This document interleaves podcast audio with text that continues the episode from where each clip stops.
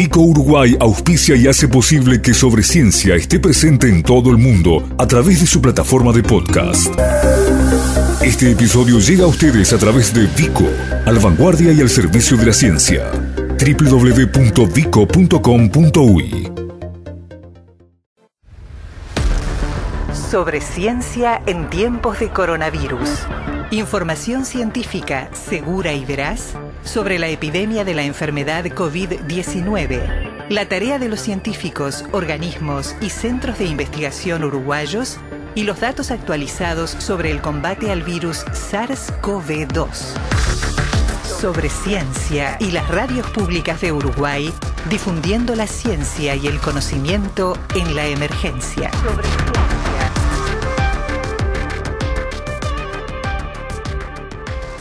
Lo vinimos diciendo, de hecho ayer tuvimos una conversación con el psiquiatra Ricardo Bernardi acerca de lo que fue una actividad muy concurrida, eh, muy concurrida, mm, eh, a través de la plataforma Zoom organizada por la Academia Nacional de Ciencias y vinculada a COVID-19 y salud mental. Allí había, bueno, tres tramos de exposición. Sobre el primero habíamos conversado previamente eh, con el propio Bernardi, el organizador, por otra parte, de la actividad, acerca de lo que se denomina, y sigue siendo un tema muy sensible, la cuarta ola de la pandemia vinculada a todas las consecuencias que va a traer o que ya está trayendo el aislamiento, el miedo a la emergencia, el miedo a la posibilidad de contagio en mucha gente con consecuencias que en, en una buena parte de los casos pueden ser mucho más duraderas que la epidemia en sí. Eh, lo cierto es que una vez que se agota ese tema de la cuarta ola, había un interés muy fuerte puesto en lo que era el segundo tramo de la conferencia de la información que iba a surgir por parte del Programa Nacional de Salud Mental del Ministerio de Salud Pública acerca del funcionamiento de la línea telefónica. Recordemos, había un 0800 1919 para hacer preguntas, para plantear dudas o síntomas o lo que fuera vinculado al propio virus y un 0800 1920 para todo lo que tuviera que ver con consultas vinculadas más bien a salud mental eh, o consecuencias, insisto, del aislamiento y del distanciamiento social, etcétera. Bueno, se presentó ayer un informe todavía preliminar pero muy avanzado sobre la marcha, lo que fue el funcionamiento de estos primeros dos meses de esta línea psicológica. Fue el responsable del Programa Nacional de Salud Mental del Ministerio de Salud Pública, el doctor Horacio Porciúncula, quien dio esta información. Vamos a analizar estos datos. Sobre, sobre ciencia. Información científica segura y veraz sobre la epidemia de la enfermedad COVID-19 y la tarea de los científicos uruguayos. Primero, lo que es la información cuantitativa, ¿no? La cantidad de llamadas y sobre todo la comparación. Eh, cuando el lunes pasado, en Codo a Codo, conversamos con Nicolás Bagatini, otro de los profesionales involucrados en esto. Bagatini hablaba de más de 5.000 llamadas. Bueno, al fin del día, en el corte que se hizo para preparar esta presentación de ayer, son 6.647 llamadas con algunas particularidades, lo explicaba eh, Horacio Porciúncula un análisis de, las llamadas recibidas y de las llamadas atendidas, de 6.647 llamadas atendidas en estos días. Y si el número no les dice grandes cosas, yo les cuento que días pasados, revisando un poco lo que estaba haciendo la casuística en este sentido, que no es mucha en el mundo, y se presentó a través de la Organización Panamericana de la Salud una experiencia en Colombia con 2.000 llamadas atendidas por 40 profesionales. Si yo le digo que 6.647 son impresionantes e impactantes. Hubieron promedios de llamada de 14 por hora. Y superó obviamente nuestra capacidad de respuesta. Esto es bien interesante, ¿no? Digo, eh, nos vimos sorprendidos en una abrumadora expresión de necesidad de los usuarios de algunas cosas que le contaré un poquitito más adelante. Otro de los elementos que nos llamaba la atención es los momentos pico de esta llamada. Esperábamos que fueran quizás al caer la tarde, sin embargo, en las horas del mediodía, los días de semana, de lunes a viernes, y de 15 a 18, porque tomábamos periodos de tres horas, eh, se vieron los mayores picos. Quizás las llamadas más complejas se producían a nivel de la noche.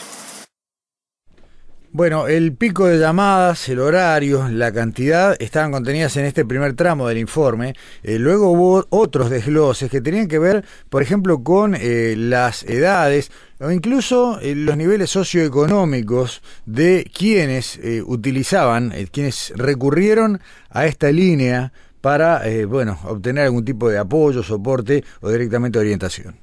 ¿Y quién atendía estas llamadas? Y aquí también es otro de los valores impresionantes a resaltar con ustedes. 160 licenciados de psicología con 16 supervisores, organizados en forma piramidal, donde un supervisor este, estaba en contacto con 10 operadores y esta estructura se repetía, se repetía de 10 a 16 veces según las circunstancias. Esto no es nada menor, porque también debíamos ver de qué manera se organizaron estos profesionales. La selección de profesionales para, atender estas líneas, voluntarios, eh, debían desde el inicio eh, presentar algunas documentaciones que los acreditaran como tal. Eran evaluados en la selección de estas voluntades a través de los contratos profesionales y de las experiencias vividas y de las experiencias que podían tener al respecto, sabiendo que esta era una experiencia para la mayoría de nosotros única se desarrollaron protocolos de atención, se entregaron guías y recomendaciones, la supervisión de profesionales permanente para aquellos que atienden las líneas telefónicas. Se generó una ficha de registro de llamada con el perfil y el motivo y la estrategia de, intervención. Todo esto consensuado entre todos nosotros y se monitoreó en reuniones de coordinación entre el Ministerio de Salud Pública, ACE y los supervisores en horas que este, ustedes ni se imaginan eh, el tiempo que esto llevaba. Bueno, los recursos humanos ¿no? que estuvieron involucrados en esto, la cantidad de profesionales, la manera en la que fueron coordinados, cómo se generó esta capacidad de dar respuesta a estos picos ¿no? de los que hablaba en el primer tramo, por circular, de eh, incluso hasta 14 llamadas por hora, que tengamos en cuenta que no son llamadas de dos minutos, acá no, no estamos hablando de una consulta que se pueda evaluar con sí, no, gracias por comunicarse. Es primero un formulario, una, un cuestionario establecido para tratar de categorizar el tipo de llamada, ya vamos a escuchar algo de eso, y después con esa información, bueno, ir dando la contención necesaria, pero siguió explicando en esta actividad, insisto que a la cual invitamos en la jornada de ayer, y que creo que en unos días va a estar incluso colgada eh, para consulta de quienes colgada online, para consulta de quienes deseen profundizar en esto, pero siguió hablando y dando más información sobre lo recogido en estos dos meses, en esta línea de atención, de ayuda a lo que puedan ser afectaciones de la salud mental durante la vigencia del distanciamiento social de la epidemia.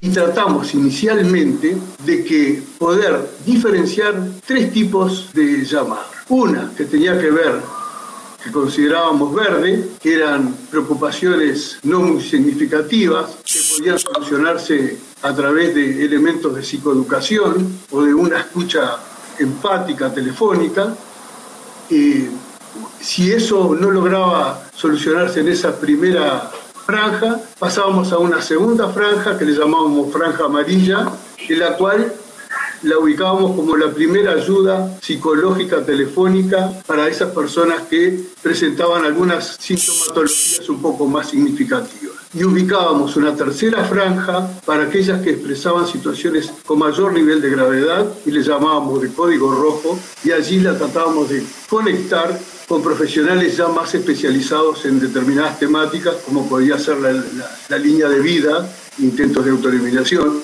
de consumo de sustancias psicoactivas en, en una situación crítica, de violencia, entre otras. Y en algunos casos inclusive de las emergencias móviles y del 911. Esa fue la, categorización y la cuantificación de este tipo de eh, ingresos, digamos, de, llamadas. Habla de una similitud bastante marcada con los parámetros, con los estándares internacionales, aproximadamente eh, una cuarta parte de las llamadas entraba en las categorías o, bien indefinidas o en las más delicadas, el resto, afortunadamente, bastante más de la mitad estaban dentro de los rangos manejables, pero con mucha vivencia de angustia, con muchos síntomas que ahora va a describir por Ciúncula que se presentaban fundamentalmente depresión, ansiedad, aislamiento, soledad y detrás de todo eso el miedo al virus en sí mismo. Les voy a contar algunas de las, de las cosas recogidas en los primeros 15 días. Y digo los primeros 15 días para que nos ubiquemos, que estábamos hablando en los momentos en los cuales eh, el aislamiento social era la parte más intensa de la situación. Y entonces este, el análisis de esos primeros 15 días, a través de, una, de 856 este, fichas relevadas, eh, hoy, ahora en la tarde me, me, comunicaban que ya vamos en mil fichas relevadas y la tendencia se mantiene. Esto mostraba esta, esta eh, distribución de llamadas por edad. ¿Y qué nos llama la atención de esta primera gráfica? Que los jóvenes llamaban poco, pero que los adultos mayores llamaban mucho. Fíjense en que los mayores de 50 años, entre 50 y 80 años, están la mayor cantidad de llamadas. No voy a hacer interpretaciones de esto porque, porque no los tengo clínicamente ni científicamente probados, pero me parece una cosa bien interesante a tomar en consideración. Sobre todo cuando en otro grupo trabajábamos con personas adultos mayores y pensábamos que de pronto este, no tenían tanta necesidad de comer. La siguiente diapositiva muestra cuál era la distribución de cobertura de las personas que llamaban. Y también me resultó bien interesante. Nos resultó bien interesante ver que casi por igual públicos y privados hacían uso de la línea telefónica. Hoy esta línea telefónica está en ACE y está atendida por voluntarios y está siendo trabajada desde el punto de vista informático por personas vinculadas a ACE, pero muestra que la necesidad no es de ACE, es de toda la población en general. Cuando vamos a mirar cuáles eran las causas más frecuentes de esos llamados, vemos que los síntomas depresivos, ansiedad, sentimiento de soledad, aislamiento, la necesidad de escucha y orientación, el miedo al COVID, entre otros, eran los más significativos. Tratamos de, disecar un poco más esto de, los síntomas depresivos, ¿verdad? Y, quiero ser muy claro en la terminología. Hablamos de sintomatología y no de patología. Estamos hablando de personas que se sentían este, tristes, que tenían dificultades de funcionamiento, eh, que tenían eh, alteraciones en sus fisiologías de alimentación, etcétera, que expresaban estos sentimientos de tristeza. La ansiedad, sin duda, este, y el miedo por el COVID. Tal vez en alguna otra presentación debamos hacer una correlación entre los síntomas y las edades de las personas.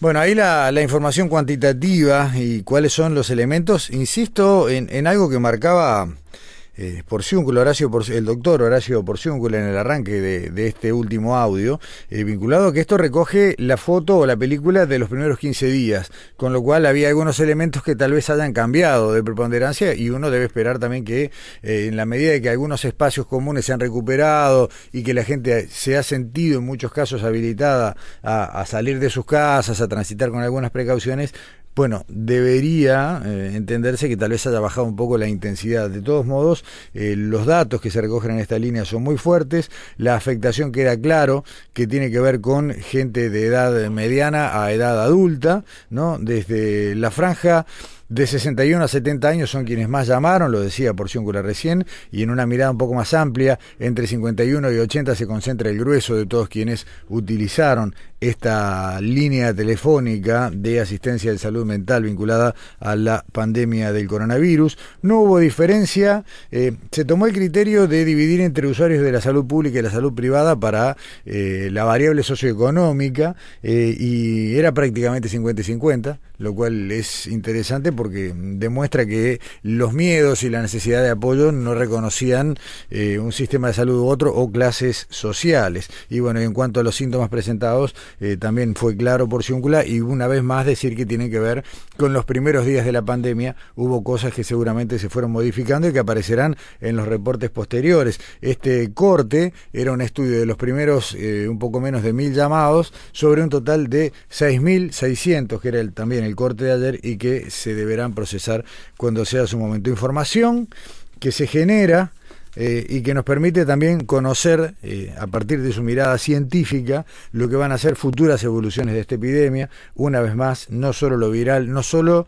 eh, lo que fue la brillante exposición que recibimos ayer por parte del Comité Científico, que nos permitió tener muchísimas más claras un montón de cosas y sobre todo muchas incertidumbres compartidas, sino también saber eh, que eh, hay mucho todavía por conocer y que hay particularidades que son propias de Uruguay, hay particularidades que son propias de la región y otras que son globales y de todas ellas se está generando conocimiento. Así que bueno, la dejamos por acá y estamos de vuelta el lunes.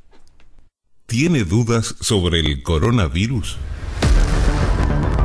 Sobre ciencia, habilita el WhatsApp 098 2243 32 para recibir sus audios con preguntas sobre la epidemia, las que serán respondidas por los principales expertos de Uruguay. WhatsApp especial de Sobre Ciencia 098 22 43 32.